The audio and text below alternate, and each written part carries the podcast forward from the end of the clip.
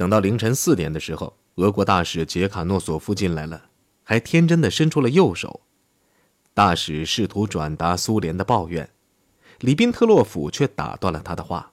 他说：“现在，这已经不是问题了。”说完，他便宣布苏联政府的敌意迫使帝国采取军事上的反措施。他说：“很抱歉。”我不能再往下说了。特别是，我自己已经得出结论。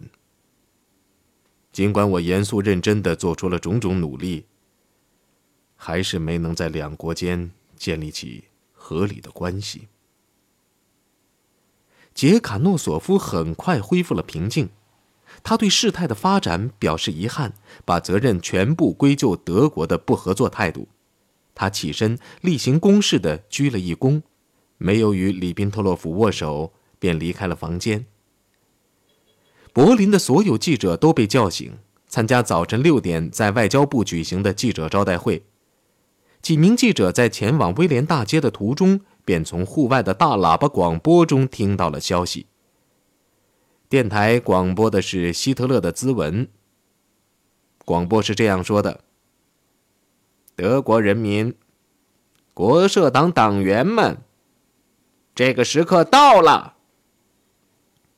由于忧虑和关切的压抑，几个月来我不得不沉默。现在我终于能开诚布公的讲话了。他说，在美国物资的援助下，苏联和英国阴谋粉碎轴心国。所以，我今天便决定将日耳曼帝国的命运和前途交给我的士兵，在这场战争中，让上帝保佑我们吧。六月二十二号清晨，柏林各报发的单页号外在街头散发。突然向一个盟友发动进攻的消息，虽然使人产生混乱，但公众却有一种。如释重负之感，这是因为，如何要与赤色分子首先签订条约，这只有少数人才明白。希特勒叫戈培尔赶快做解释工作，于是这位宣传部长当天上午便向其部下宣布了几项宣传要点。现在，元首已经揭露了布尔什维克统治的背叛的真面目，我们国家社会主义。因而，也是全体德国人民正回到促使他们前进的原则上去，为反对财阀政治和布尔什维主义而斗争。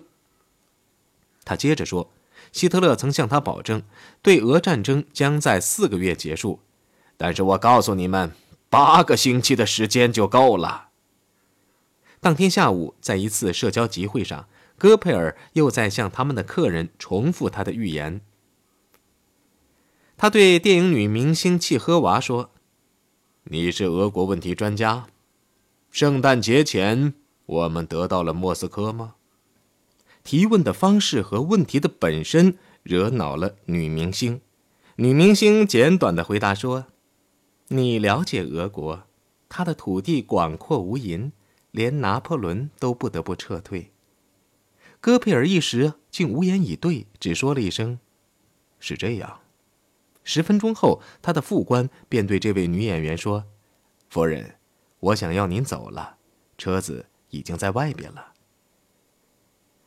苏联陷入一片混乱，只在几小时内，红军空军便丧失了一千两百架飞机，步兵的抵抗也很不协调。斯大林不相信问题如此严重，命令红军不得进入德国领土。空军也只能将空袭距离限制在边境附近九十英里以内。他相信纳粹是误入苏联，战争能通过外交途径加以阻止。他一面与威廉大街保持无线电联系，一面请日本出面就德苏两国间存在的任何政治和经济的分歧进行调解。苏联驻伦敦的大使可不抱这样的幻想。在拜访外交大臣艾登时，麦斯基直截了当地问：“英国政府是不是准备多少削减其战争努力，听从希特勒的和平攻势？”艾登坚定地做了否定的回答。当晚，在向全国发表的一篇感人的广播讲话中，丘吉尔将它变成了官方意见。我们决心粉碎希特勒和清除纳粹政权的任何痕迹，什么也阻挡不了我们，阻挡不了。我们永远不会谈，永不与希特勒或其任何同伙谈判。他保证尽最大努力援助俄国人。我们将向世界各地的朋友和盟友呼吁，让我们也采取并执行同样的决策。我们将忠实的、坚定不移的执行到底。在美国大使馆工作的乔治·凯南却有保留意见，他将他的看法写成书面材料，作为个人意见转给了国务院的一个友人。我觉得，在保卫民主的过程中。如果将俄国当作朋友欢迎，会引起对我们的立场的误解，并免费为德国的战争努力提供迫切需要的道义支持。如果采取这种政策，我看不出我们能有什么作为，只能表明与俄国人同流合污。毁灭了波罗的海各国，向芬兰的独立发动了进攻，瓜分了波兰和罗马尼亚，毁灭了整个东欧的宗教信仰，从而便同意了苏俄的国内政策。其政权在国内广泛的引起恐怖和憎恨，统治的方法也极不民主。但是这不应该禁止扩大物质援助，如果我们自身的利益要求这样做的话。然而，他应该把有可能导致人们认为我们在政治上和意识形态上与俄国的战争努力一致的东西排除在外。对斯大林的独裁政策，对其隐秘的领土贪婪心，罗斯福也是心中有数的。但他更惧怕的是希特勒。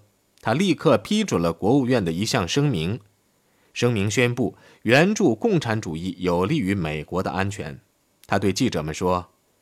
我们当然会尽力援助俄国，但是没有讲明什么时候和如何援助。罗马教皇的态度却一点也不含糊，他虽然不明确的支持德国的入侵，却也明明白白的表示他支持纳粹反对布尔什维主义的斗争，称它为保卫基督教文化基础的高尚的英勇行为。可以预言，许多德国神父都支持这次进攻。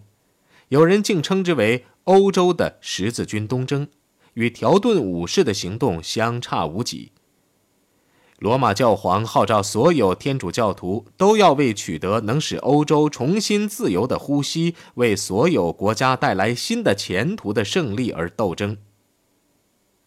不到二十四小时，德国公众的兴趣便开始减弱了。在第一次抢购报纸后。市民们重新又正常的生活，似乎这件事不外乎是希特勒的另一个丰功伟绩而已。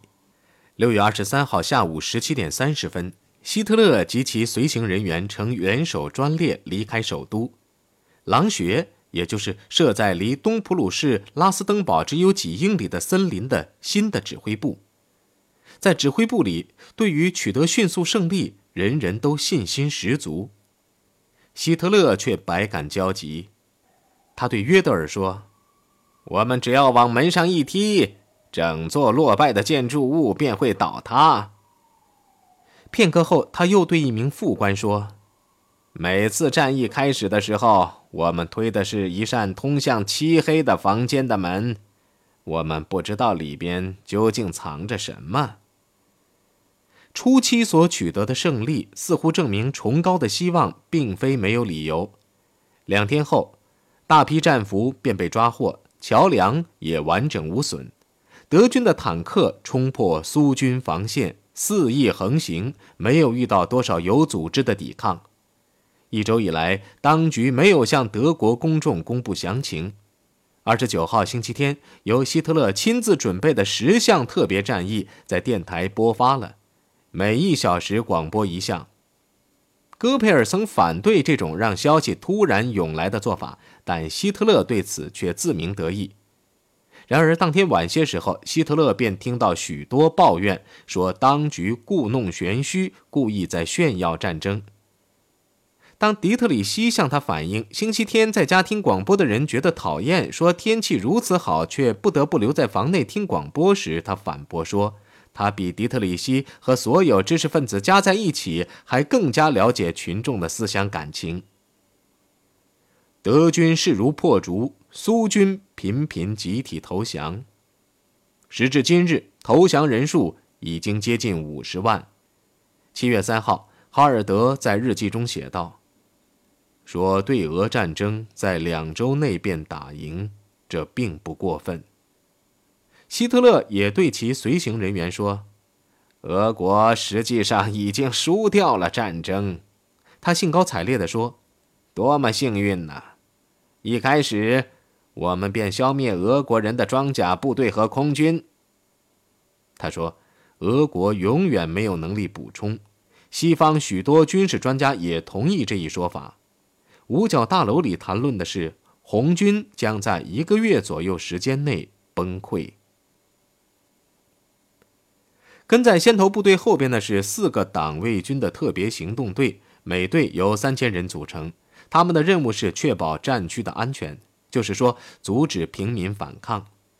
这些人是很特别的警察，承担着他们的首领海德里希布置的额外的任务，那就是兜捕和消灭布尔什维克领导人、所有犹太人、吉普赛人、亚洲猎种人以及像神经错乱和患有不治之症的饭桶。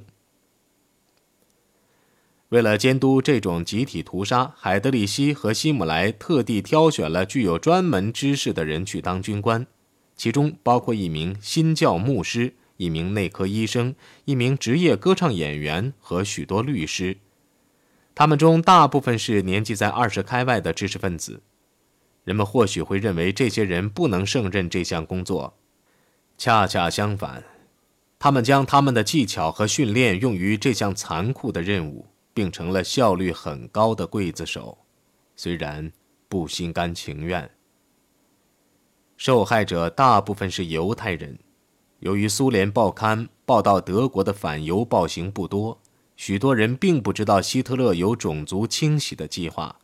这样一来，许多人便把德国人当作解放欢迎，轻易的上了特别行动队的当。国社党人认为犹太人的组织很严密，情况恰恰相反。党卫军高级军官、俄罗斯中部警察指挥官巴西莱泽斯基证实，令人吃惊的事实是，他们毫无准备，完全被打了个措手不及。先前制造的说法是犹太人正阴谋独霸世界，有高度的组织。这件事证明。这全是谎言，没有一个民族对自己的灾难竟如此不加防范，什么准备也没有，绝对没有。灭绝的行动是按计划从容的进行的，是个干脆利落、例行公事式的行动。报告所用的是枯燥无味的官方语言，似乎这些刽子手所斩的是白菜而不是人。杀人队的工作。由于经过周密的安排，很少因遭反抗而受阻。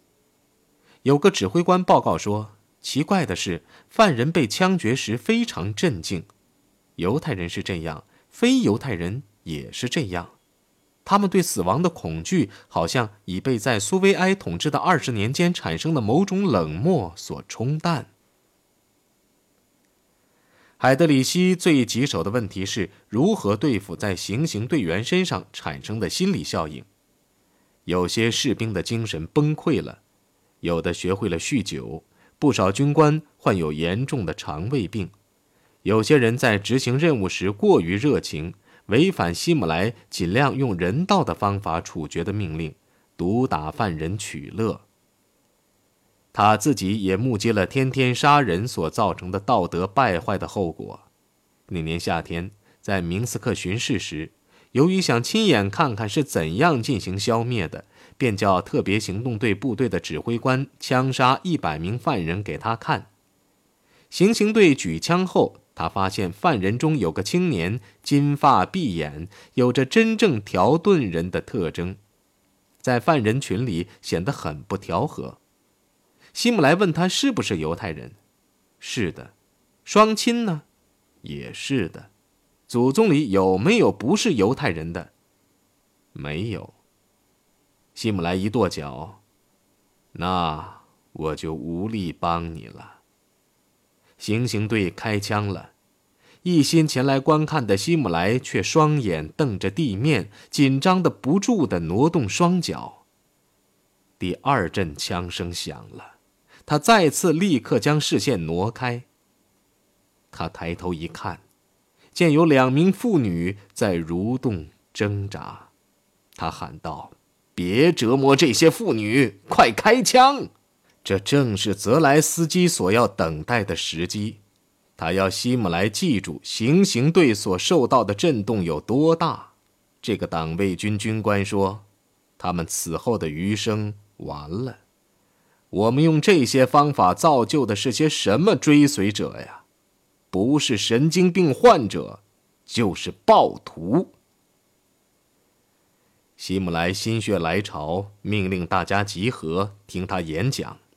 他说：“他们的工作是件令人讨厌的工作，作为德国良民，他们也不要以此取乐。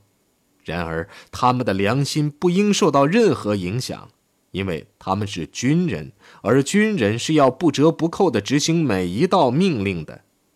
在上帝和元首面前起誓。”他一人将承担由此产生的一切可怕的责任。他们一定注意到了这项工作也令他憎恨，也触动了他的灵魂深处，但是他也是在服从最高法律，履行职责。有关这些暴行的传闻令罗森堡发愁。希特勒让他为被征服的东方土地制定占领蓝图，他的计划有很大的不同，允许一定程度的自治，因为元首早些时候曾同意在已征服的俄罗斯土地上建立微弱的社会主义邦，罗森堡便乐观地认为希特勒已在原则上批准了他的计划，并在七月十六号在狼穴为这项计划举行的特别会议上获得通过。希特勒说：“重要的是，我们不要在世界面前公布我们的观点，没有必要这样做。主要的是，要什么，我们自己要心中有数。”如果说希特勒的这番话还不足以让罗森堡醒悟到希特勒已经改变了关于建立微弱的社会主义邦的主意的话，那么他接着讲的却足够了。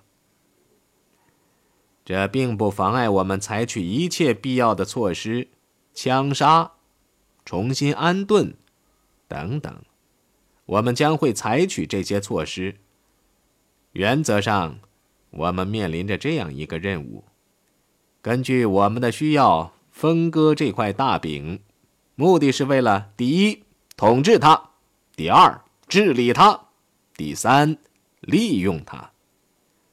俄国人已下令在我们的后方开展游击战。这个游击行动对我们也有一个好处，使我们能消灭每一个反对我们的人。罗森堡离开会场时，虽然戴上了帝国东方部长的头衔，但这是个空衔，而他也明白自己关于东方的梦想已没有多少实现的希望了。多大的一个悲剧呀！他暗想，希特勒依然对斯拉夫人抱着错误的观念。这种观念产生在他年轻时在维也纳的那些日子里。那时他读了许多煽动性的小册子，他把斯拉夫人描述成懒惰成性的原始人，是不可救药的二等民族。希特勒对苏联的体制完全误解，也同样招来灾祸。在大俄罗斯人桎梏下的乌克兰人和其他民族，原来是第三帝国的潜在的盟友。如果待他们得当，给他们一点自治权，本可以成为反对布尔什维主义的堡垒的。但希特勒听了鲍曼和戈林的话，说这些人应该用鞭子才控制得住。要把希特勒从这条道路上劝说回来，看来已经没有希望了。但罗森堡仍决心试一试。这个决心也是虚弱的，因为谁也没有他自己清楚。只要希特勒双眼向他一瞪，和往常一样，他也会吓得不敢作声的。